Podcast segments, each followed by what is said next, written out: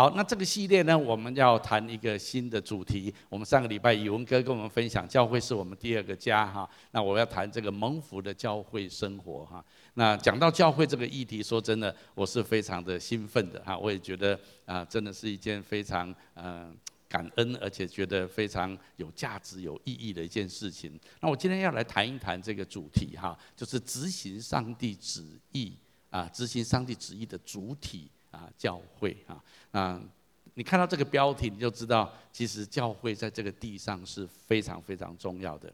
今天我说真的会有一点点的神学性哈，但是我真的很希望每一个荆棘的家人啊，或者在主内的弟兄姐妹，甚至来宾朋友，你真的可以从圣经、从上帝的眼光来认识，到底上帝是怎么看待教会的。为什么我这么说呢？因为很多时候，当我们想到“教会”这两个字的时候，我们有很多自己的看法、自己的经验啊，或者自己的解读啊。但是，我们今天能不能暂时都先放下这一些啊？我们来看看圣经是怎么看的。甚至有很多的看法、很多的解读，也是一路我们当基督徒的历史背景当中，我们被教导的。甚至有很多我们是被很多的学者、神学家啊、教会的学者来教导。这些我相信也都很好，可是我更想做的一件事情，就是在圣灵的光中，我们从神单纯圣经神的话，来看看到底教会是一个什么样子的一个团体，到底神是怎么样看待教会的。我先来描述一下这样子。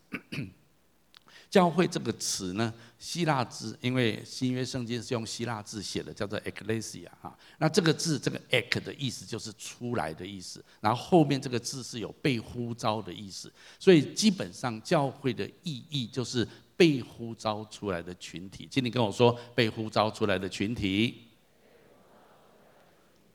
好，所以这个字最常用的，在新约里面最常用的是指那一群。被呼召出来跟随耶稣的门徒，我再讲一次，他们是从他们的常态的生活圈，或者在当时候的国家社会里面，他们被上帝呼召出来跟随耶稣所组成的群体，叫做 Ecclesia。所以这样子的一个定义，我觉得是非常非常。重要的，因为当我们要了解教会到底是什么意义的时候，我们先了解这个字的内涵哈。好，那新约圣经用 ecclesia 这个字来描述它的教会，但是在历史上面，一般的认知来讲，教会有两种形式啊。那我所谓一般的认知，其实这是神学家啊他们研究还有他们观察啊之后的一种结论，特别是。加尔文哈，加尔文是长老会呃，加长老会的的创始者哈，那他的他也是改改革宗教非常重要的一个学者，那当然他的论述大多数的教会也认同哈，就一般认知来说，教会有两种形式，一种叫做地方性的教会。就是教会这个词是在新约当中最普遍的，是指一个一个信众群体在一个地方的聚会。例如在哥林多有哥林多的教会啊，以弗所以弗所的教会啊，还有啊耶路撒冷一开始有耶路撒冷的教会。后来启示录那里面我们可以看见圣灵向七间教会啊分别的说话啊，那有七间当地的教会，这一些都叫做地方性的教会。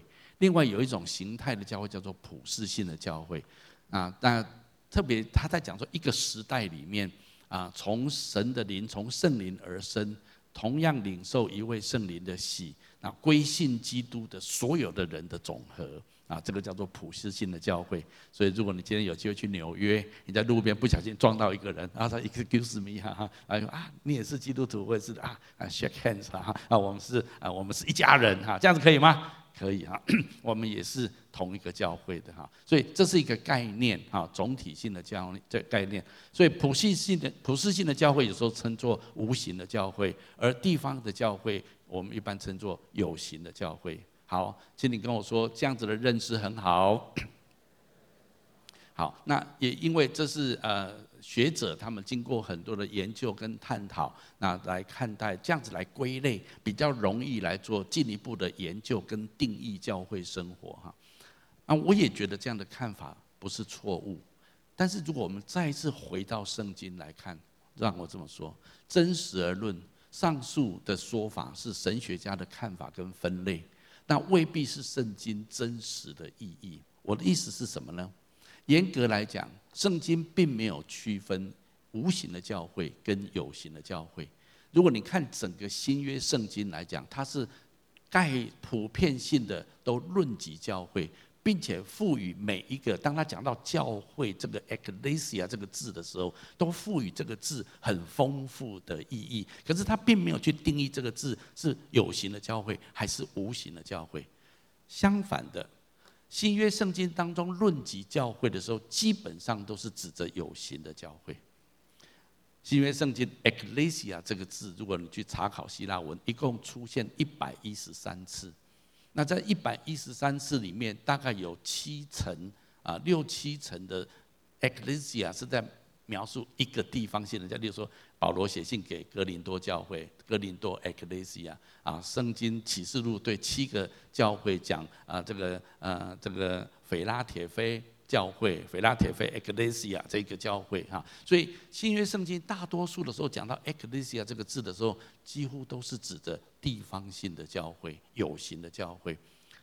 当然，圣经也整体的论述到教会的一些的意义跟内涵，可是他并没有说讲到圣经的意义跟内涵的时候，它指的是无形的教会，而不是有形的教会。新约圣经没有这样的区分，而是后来的学者。后来的神学家这样子来区分比较好，能够做分类跟做研讨，还有做一些神学跟学术上的定义。我为什么要这样子讲？因为这个认知非常非常的重要。如果你仔细的看新约圣经讲到教会这个字的时候，如果你都把它想为无形的教会的时候，无形就是无形嘛啊。我找到这张图，我还觉得蛮蛮满意的，你知道吗？哈，这张图是 他用木木块还是什么都堆积起来，其实从某些角度来看是一个有形的实体的教会啊，然后一个雕塑在那边。那从有些角度看来，它好像是穿越的哈。哎，到底是教会是有形还是无形的？很多人对教会的观念是：哎，教会啊就是教会嘛，啊啊教会，有人一想到教会就是啊欧洲的古典教堂、哥德式教堂啊，或者是我们小时候在路边看到的一间教会。但是严格讲起来，圣经从来没有说教会是一间建筑物，从来不是的啊。那所以这样子来讲，我们了解圣经对教会的看法就显得非常的重要。因为如果我们对教会没有准确的认识，我们就会按照我们自己的想法来过教会生活。大多数人认为教会就是一个 club。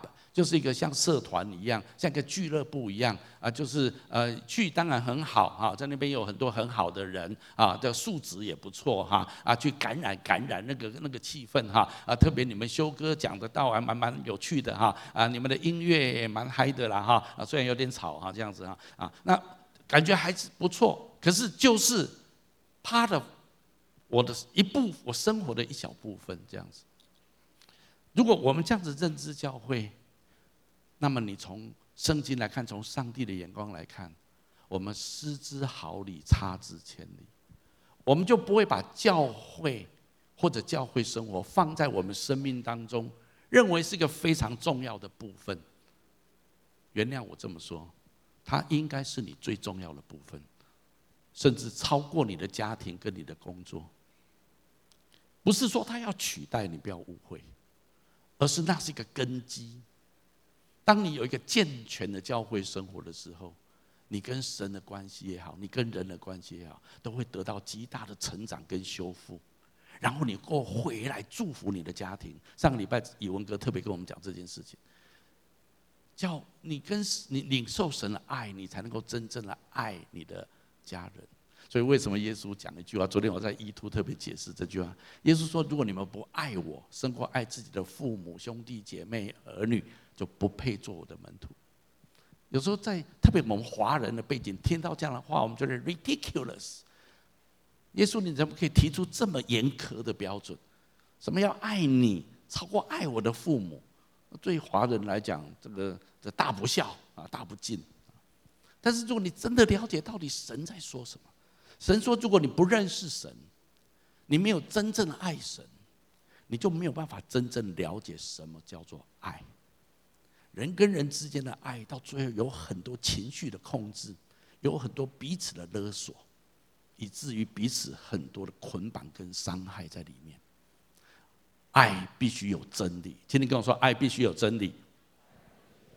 而真理在哪里？耶稣说：“我就是道路、真理、生命。”所以耶稣叫我们爱他胜过爱自己的父母跟家人，不是叫我们不要爱他们、放弃他们，不是。有些宗教叫我们放弃亲人，就直接去做什么事情。但是圣经不是这个意思，圣经说，当你真的爱神的时候，你才能够准确的爱你的家人，而且建立一个健康的、真实、幸福、美满的关系。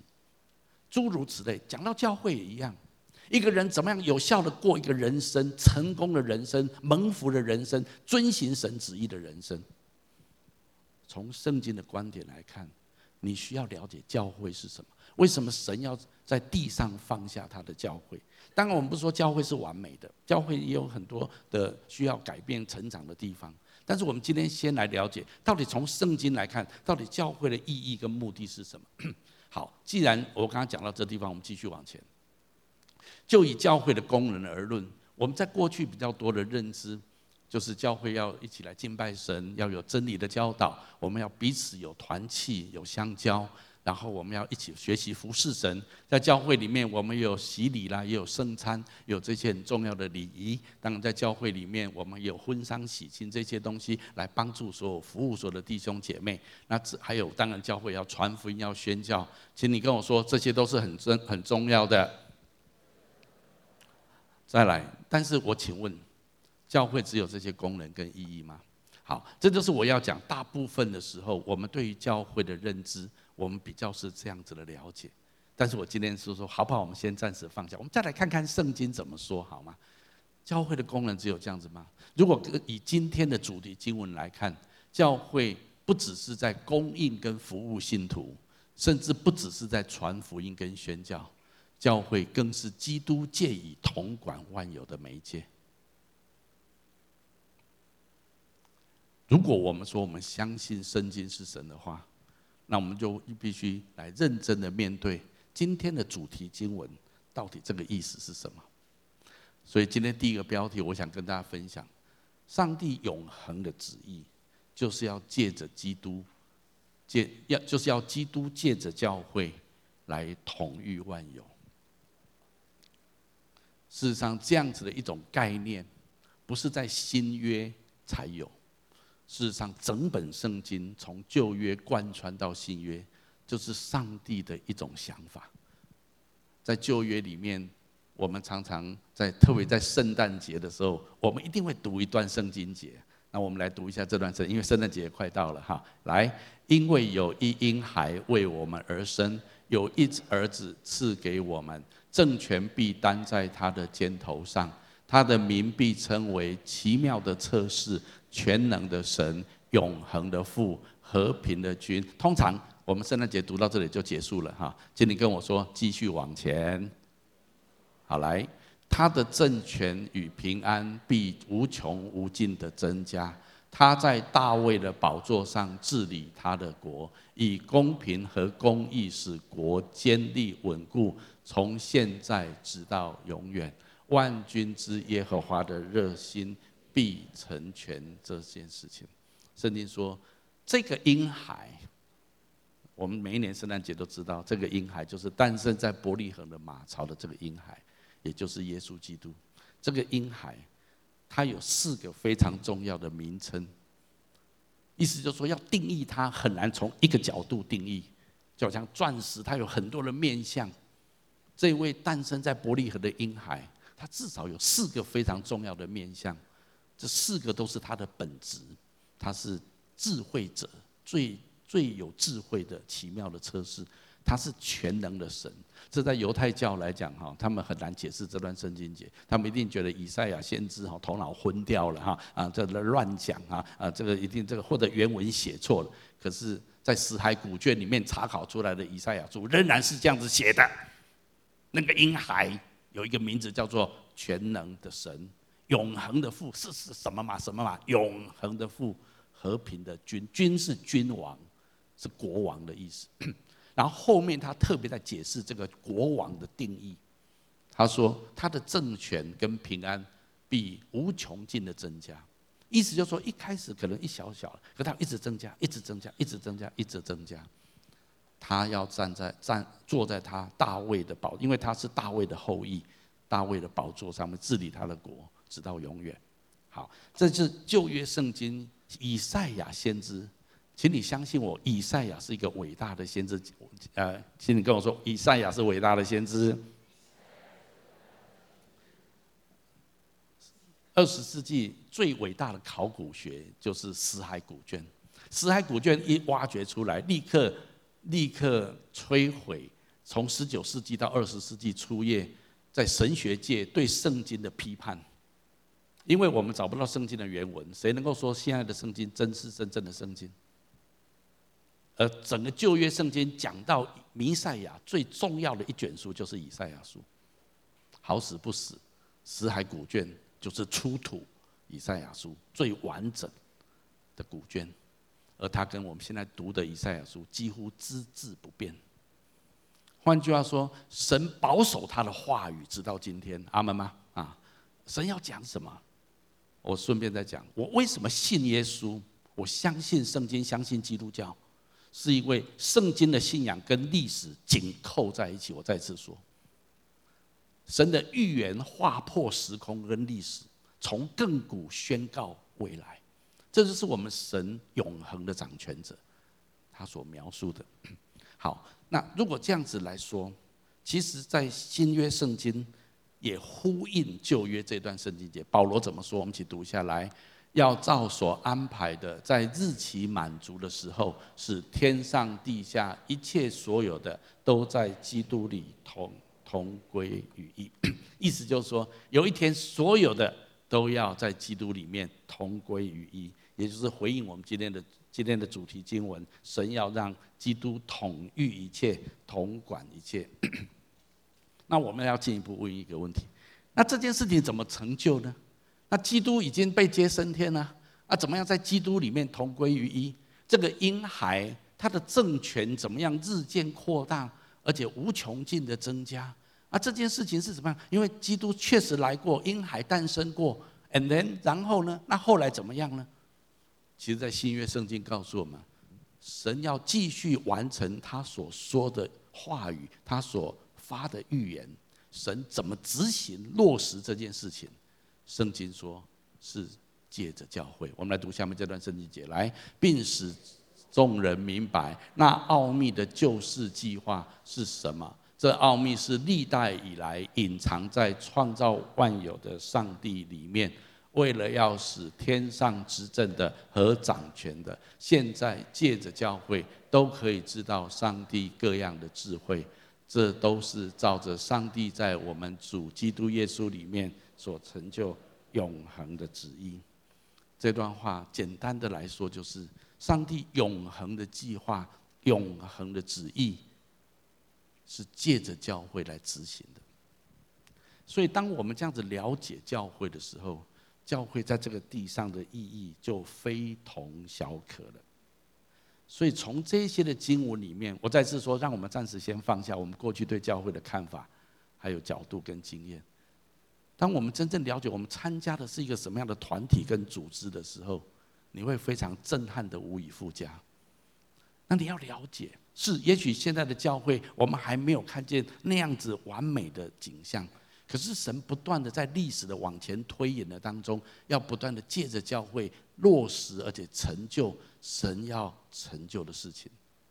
所以让我这样子描述，这样看来，教会的功能就不只是在信。信徒一起的敬拜、教导、团契、奉献、服侍而已，更是要宽广的看待教会的意义跟功能。因为圣经说，神要借着教会，神要让他自己诸般的智慧跟旨意可以落实在这个地上。如果再从今天的主题经文所说的，教会更是要学习跟基督一同掌权。我们想到掌权。我们通常都不喜欢，为什么？因为当领袖责任好重大啊，压力好大，那我才不想当嘞。能够闪则闪，能躲则躲。小时候说谁要当班长，好，大家都嘛啊，大家都逃掉哈。当然有些人说不，我要当班长哈，那那种人很少数，请你跟我说那种人很少数啊，大部分都是逃之唯恐不及哈。好，那我们我们不习惯，我们并不想，至少大多数的人并不想。但是如果这是上帝给教会的定义跟教会的意义呢？我要鼓励所有的金奇家人或者族内的上帝的儿女，甚至许多的慕道朋友在线上在现场。神在我们生命当中给我们一个非常重要的部分，叫做教会生活。你知道教会生活从上帝的眼光来看是多么重大吗？因为神甚至说，神要借着教会来统管万有，所以我们要准备，我们要跟基督一同做王掌权，这是我们应有的心态。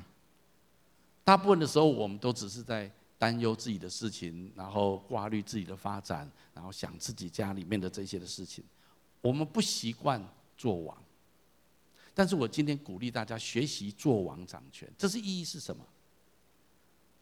例如大卫，大卫当他只是个牧童的时候，他只是在牧羊，他也根本呃平常敬拜神，可是他关心神的事情，所以当歌利亚出来叫阵的时候。啊，所有的以色列的军队都躲在战壕里面，唰唰唰，大家都很害怕，因为那个巨人实在太高大了，武装太专啊，这个这个呃，这个武装很专精良哈，啊，打不过他。但是大卫里面燃烧的是什么？他燃烧的是为神的国度、神的荣耀。他怎么可以让一个人这样子亵渎神的名呢？哎，奇怪，大卫只是一个小孩子哎，那干他何事？因为他的心关切神的国度的事情。我要讲的是，请问你关切神国度的事情吗？如果我们不关切，我们什么事情都说那是他家的事情，我们也从不代祷。我们如何能够做王掌权呢？神要他的教会学习起来做王掌权，所有的事情都是教会的事情。今天早晨我们在祷告会的时候，因为我们牧风在今年的募款参会，我们已经特别说，我们希望能够跨入一个牧风的服务的领域，就是做收出养的工作，因为台湾的堕胎太厉害了，而台湾要领养收养这样的机制太繁杂，不是不好，因为政府要保护，不能够贩卖婴孩或贩卖人口，这我们可以理解，但是也因为太复杂。所以，真正能够需要被收养的，还有辞职能够收养的，这个落差永远是很大的落差。当我们看到有这个需要的时候，我今天在祷告会的时候，我们一起分享，我也稍微分享。我说很多时候我们都觉得啊，这是政府的责任啊，啊，谁叫政府这么不鼓励生产啊？台湾有一天没有人啊，那政府自己想办法啊！啊，有人说啊，这是那些非营利机构啊，有一些非营利机构他们在关心做这，应该是他们的事情呐哈。我就分享说，其实有一天神要找二十一世纪的台湾剁掉这么多的婴孩算账，神绝对不是找中华民国政府，神也不是找教育部、找卫福部，神也不是找那些非营利机构。你知道神审判谁？你知道吗？神审判教会，我告诉你，这就是我的看法，我对教会的认知。诸如此类，事实上，教会被赋予最大的权柄，可以去执行上帝的旨意。但是如果教会不觉得这是我的事情，我们顾好我们自己就好，我们平安喜乐就好，那么这个世界将继续的混乱下去。我为什么要今天这个系列？我要讲教会这个主题。我要荆棘教会的每一个弟兄姐妹、每一个家人，你要知道你加入的是什么组织跟团体？你知道你多么重要吗？你知道上帝的旨意跟上帝的智慧要执行落实？神没有别的管道，神没有别的媒媒介吗？神在这个地上，神在台湾，神只有唯一的媒介，就是他的教会。当然不止荆棘教会。但是就是他的教会而已，圣经是这样子告诉我们的。所以让我继续。所以第二个，教会是基督的身体，所以教会的本质就是要执行基督的指令。这是非常关键跟重要的事情。教会存在的本质就是要执行基督的指令。我们刚刚提主题经文里面有一句话叫做“教会是基督的身体”。以佛所书在第一章这样讲，在后面保罗继续论述的时候，到以佛所书第五章的时候，他再重述这件事情。我们读一下好吗？来，因为丈夫是妻子的头，如同基督是教会的头，他又是教会全体的救主。所以圣经再次的，保罗再次再次讲，如果基督是教会的身体，啊，教会是基督的身体，那么基督就是教会的头。这些经文让我们知道，圣经用一个身体来描述教会，而这个身体最重要的部分头部，圣经说就是预表基督。至于教会呢，就是我们以头为首的其他身体的部分。那我们知道一个身体，我们的头是主导一切。我今天叫手伸出来，手就伸出来。我这里很痒，我叫手哎抓抓修哥的背，这里很痒啊。他右手就得去抓痒，你同意吗？啊，我说，哎，那边很痒，抓一下。右手说干嘛？那痒是左手的肩膀，跟我合适，我才不抓嘞。要抓你自己去抓。那我就，哦哦哦哦哈，那我不是变成中风的感觉了吗？啊，那我跟你说，很多教会中风，很多基督徒活在中风的当中，因为你无法执行头的指令。我也不觉得惊奇教会血脉都很通畅了，我们还有不局部中风，你相信吗？啊！但是，如果按照圣经来说，头应该要彻底的执行他的指令，在身体的每一个部位。所以，圣经下面这句话这么说：来，他也是教会全体之首，他是原始，是从死里首生复活，使他可以在凡事上面居首位。这一段圣经节不断的在告诉我们，神把教会视为他的身体，而基督是头。今天的主题经文提到，基督要为教会来统御万有，跟这一段圣经节整体来说，让我稍微描述一下。事实上，从圣经的启示，我们知道基督升天之后，本来就已经是万有之首了，在呃。颁布大使命的时候，耶稣跟门徒说：“天上地下所有的权柄都怎样？都交给我了。”好，那么基督为了跟教会分享他统御万有的权柄，他让教会成为他的身体，他自己成为教会的头，让教会跟他一起来分享神赐予他的权柄。好，这段话是非常重要的哦。今天的主题经文描述到，神要借着教会。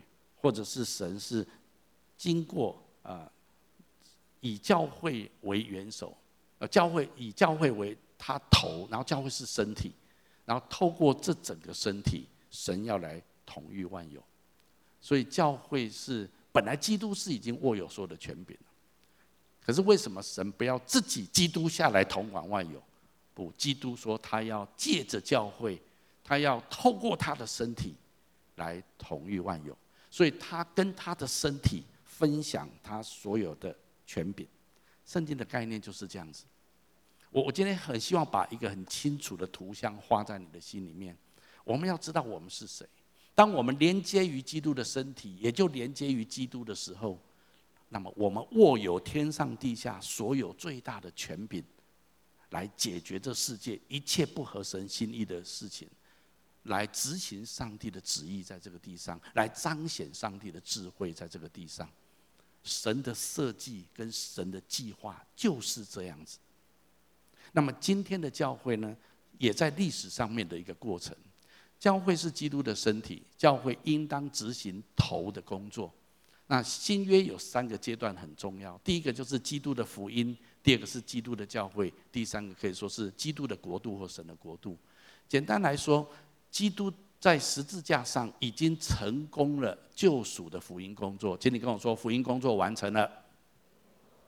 这不是人能够做的，这是耶稣基督他为我们钉死在十字架上，为我们完成了救赎的工程啊。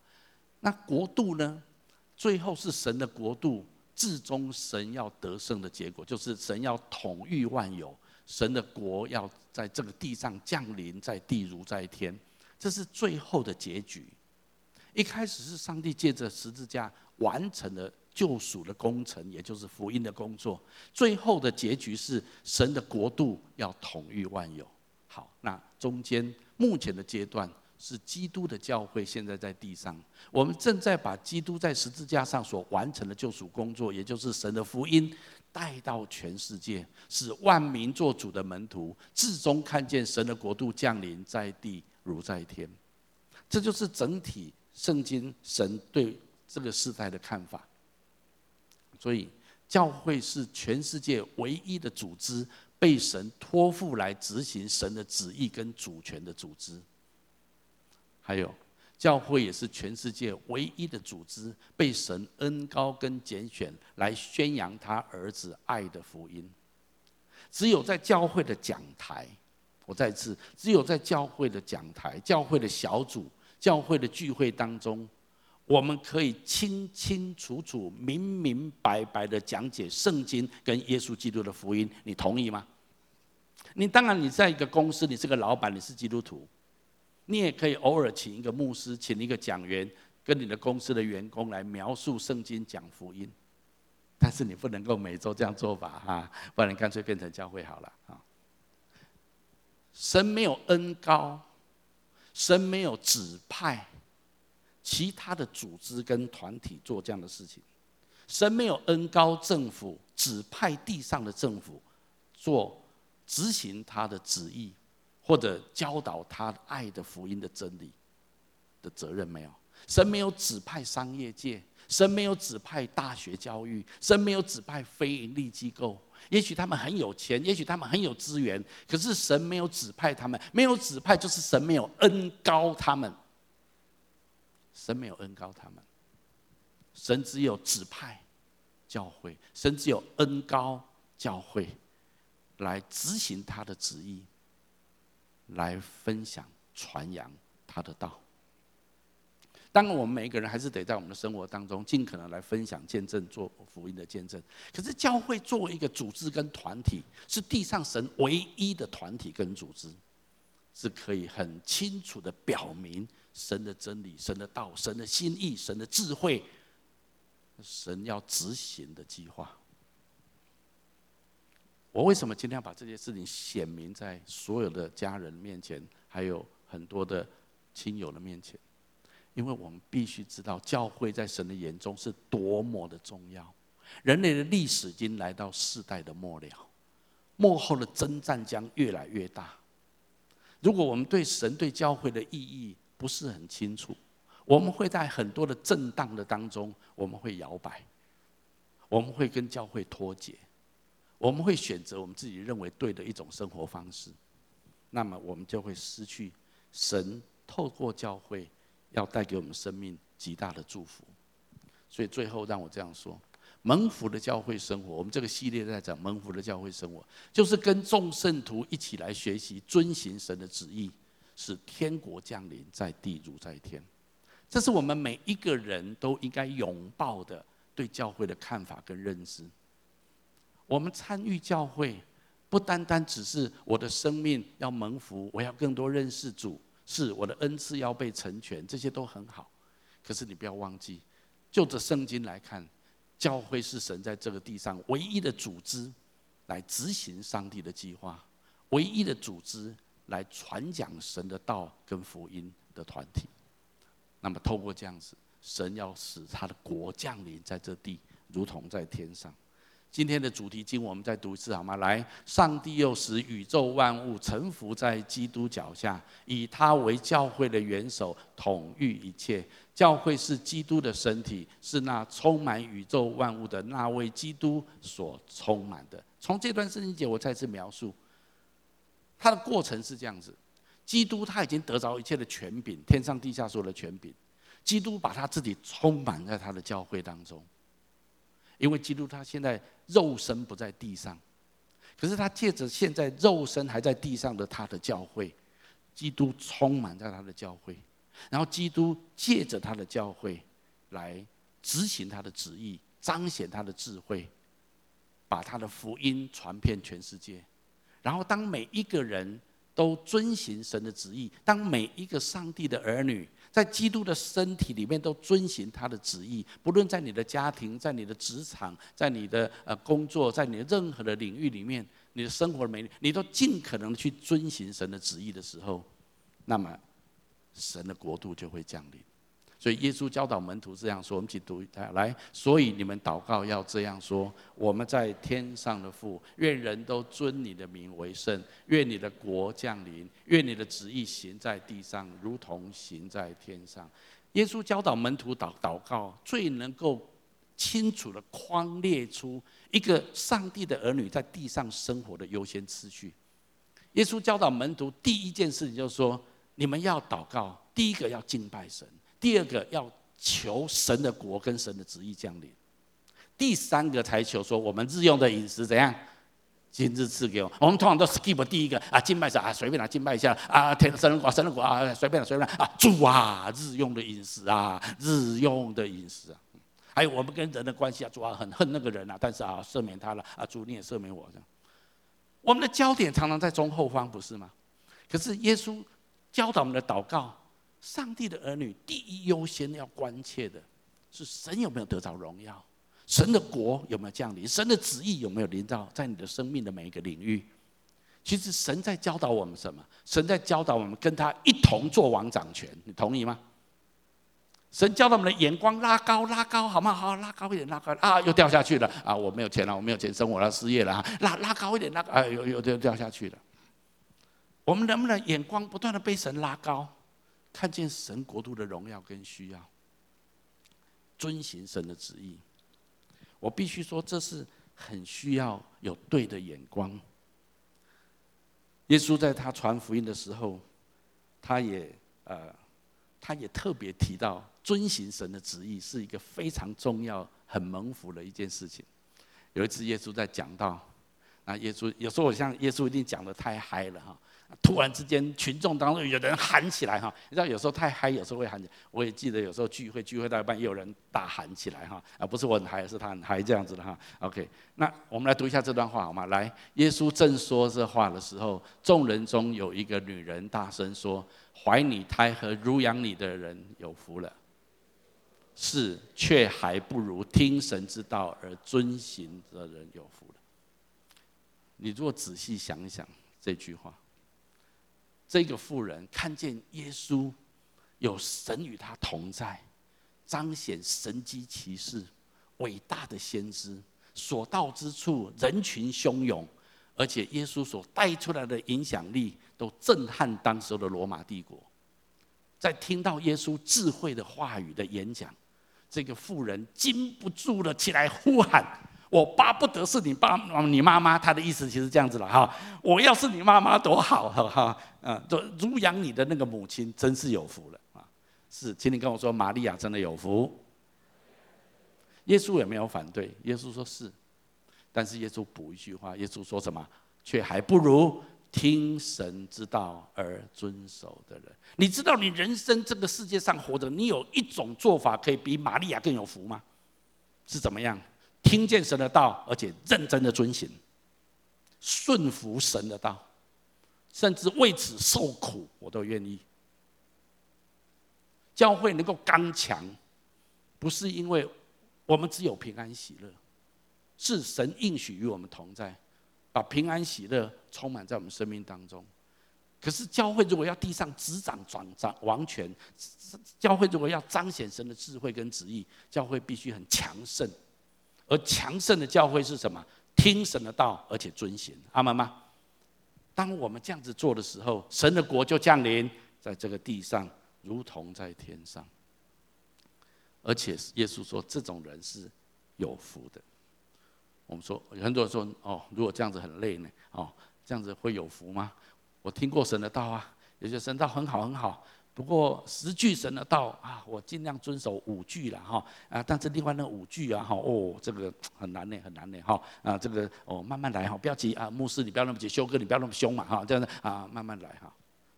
其实为什么我们有时候会这种想法？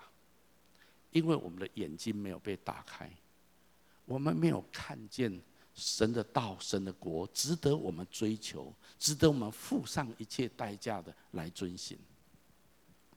我最近读到一段圣经节，事实上以前也常常读到这段圣经节，可这段圣经节最近却是对我里面产生一个很大的震撼。我的意思是说，当你追求神的国度跟神的旨意这件事情的时候，你的眼光被什么东西吸引很重要。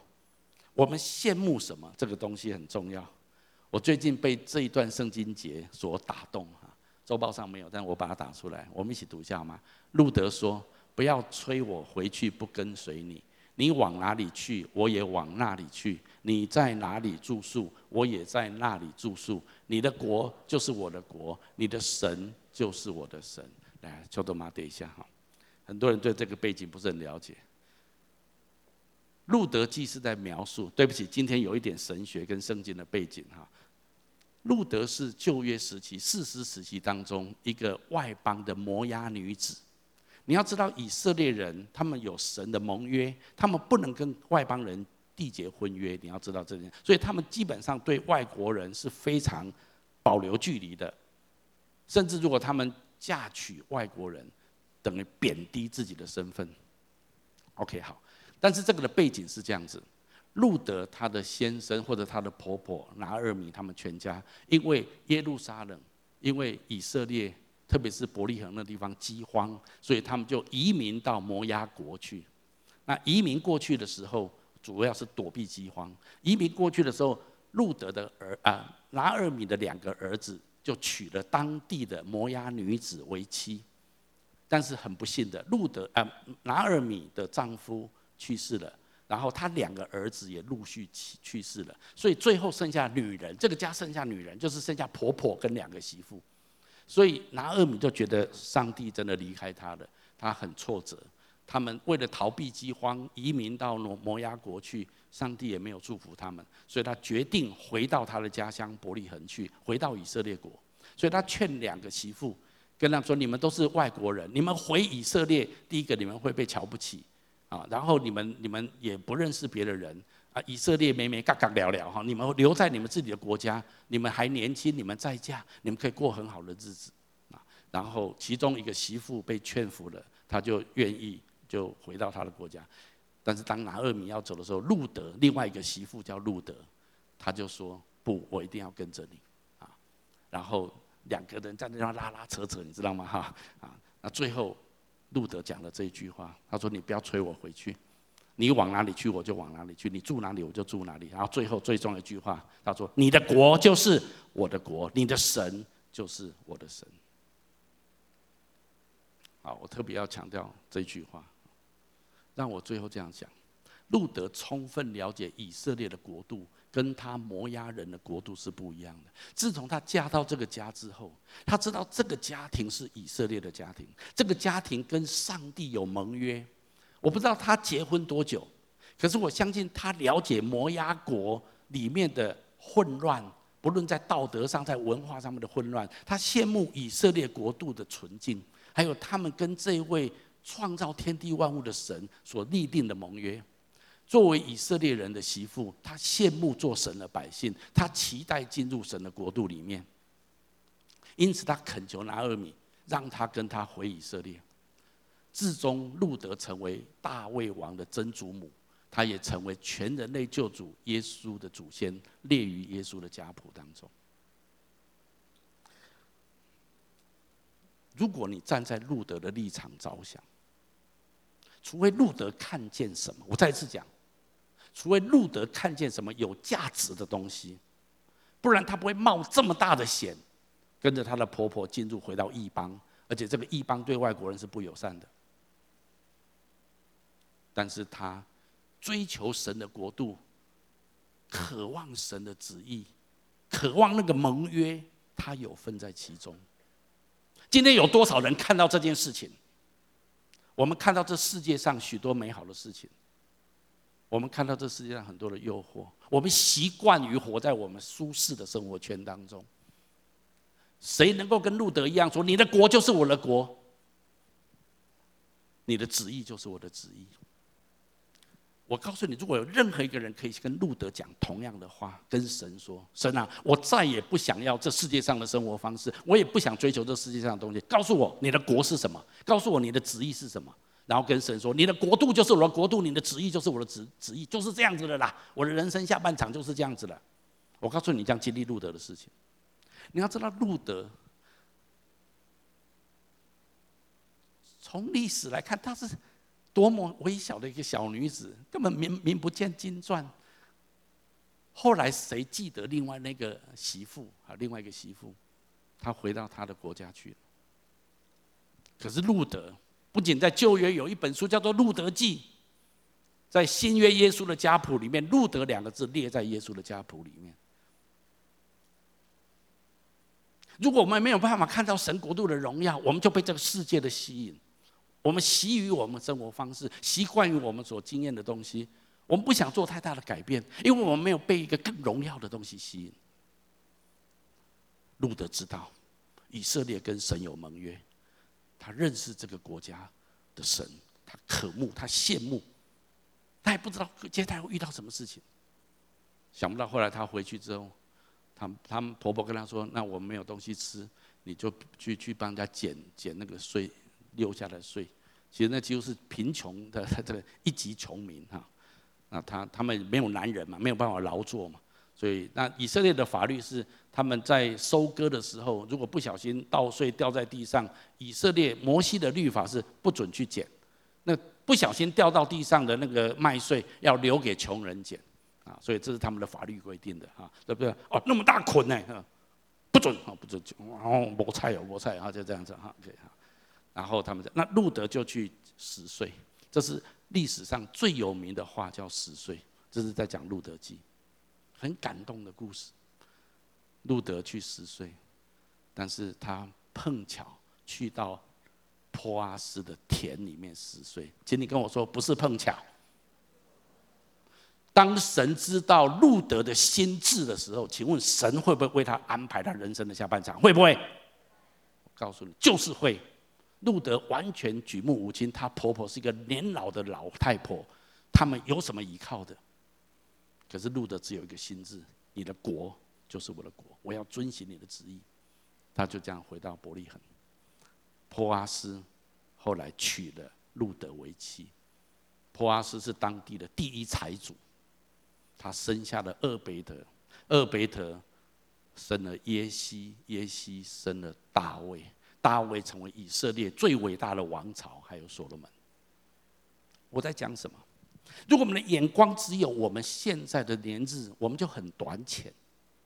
我们以为这就是我要的人生，我这样子过很舒服、很舒适，这就是我要追求的人生梦想跟目标。因为你没有看见神国度的荣耀，阿门吗？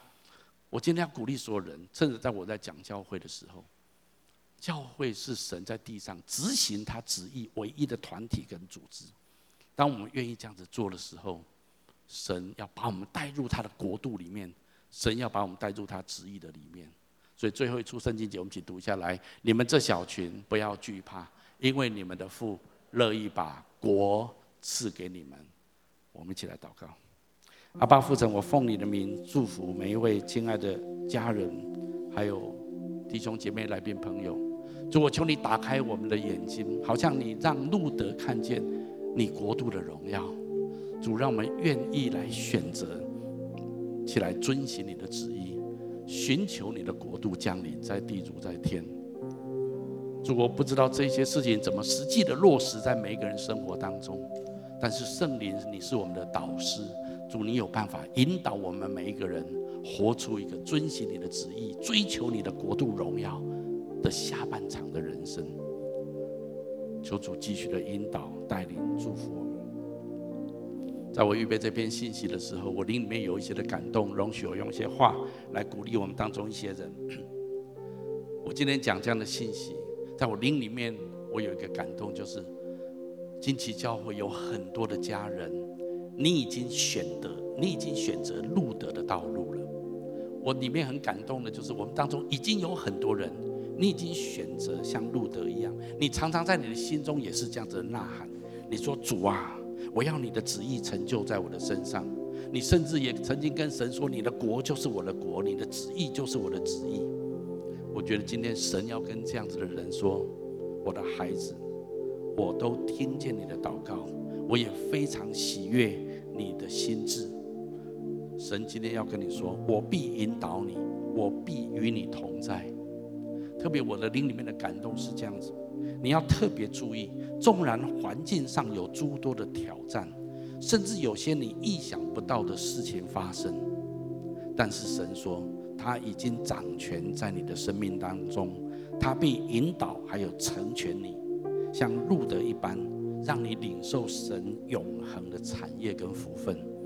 我相信今天这一段话是要给那一些你已经选择路德的选择这样子的人，神喜悦你这样子来走他的道路，建造他荣耀的教会。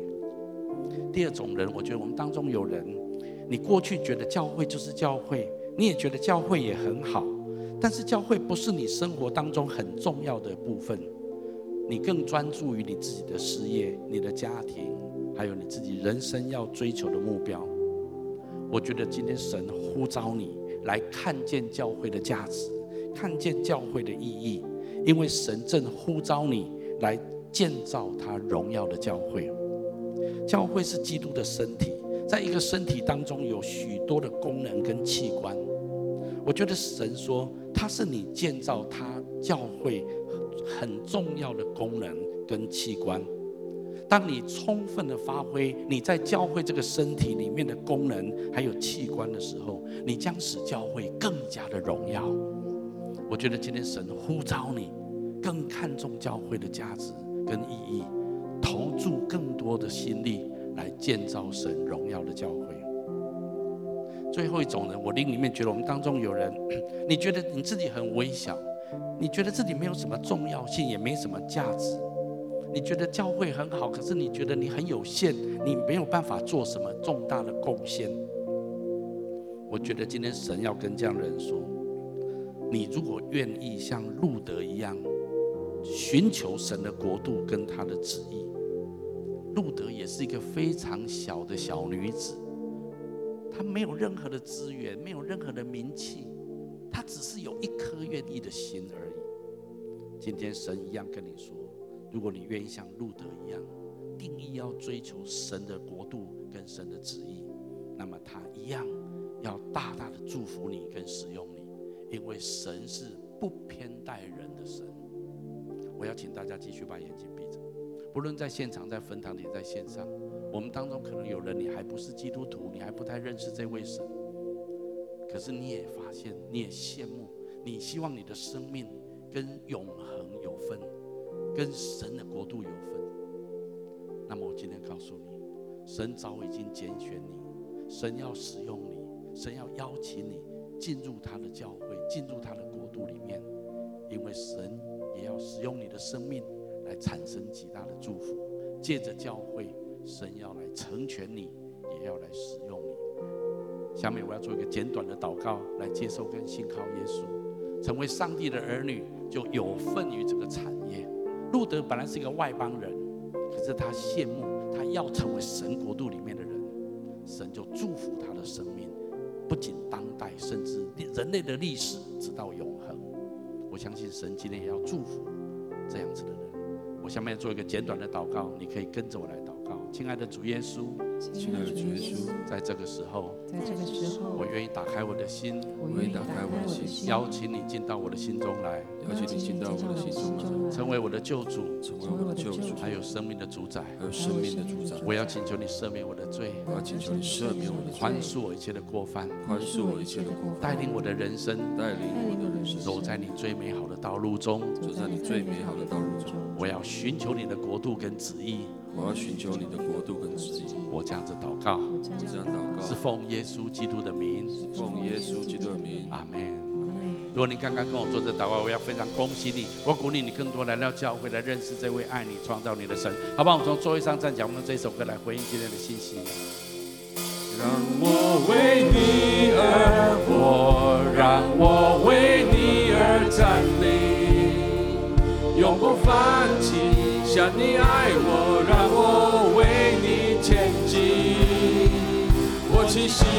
你赎回，如今单单属于你，活出你旨意的生命，改变世界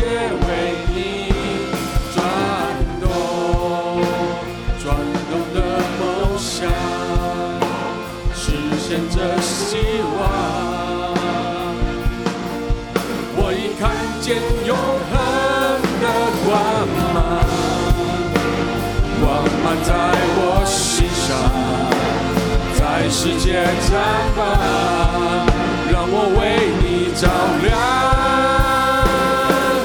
让我为你而活，让我为你而站立，永不放弃，想你爱我，让我为你前进。我气息是你赎回，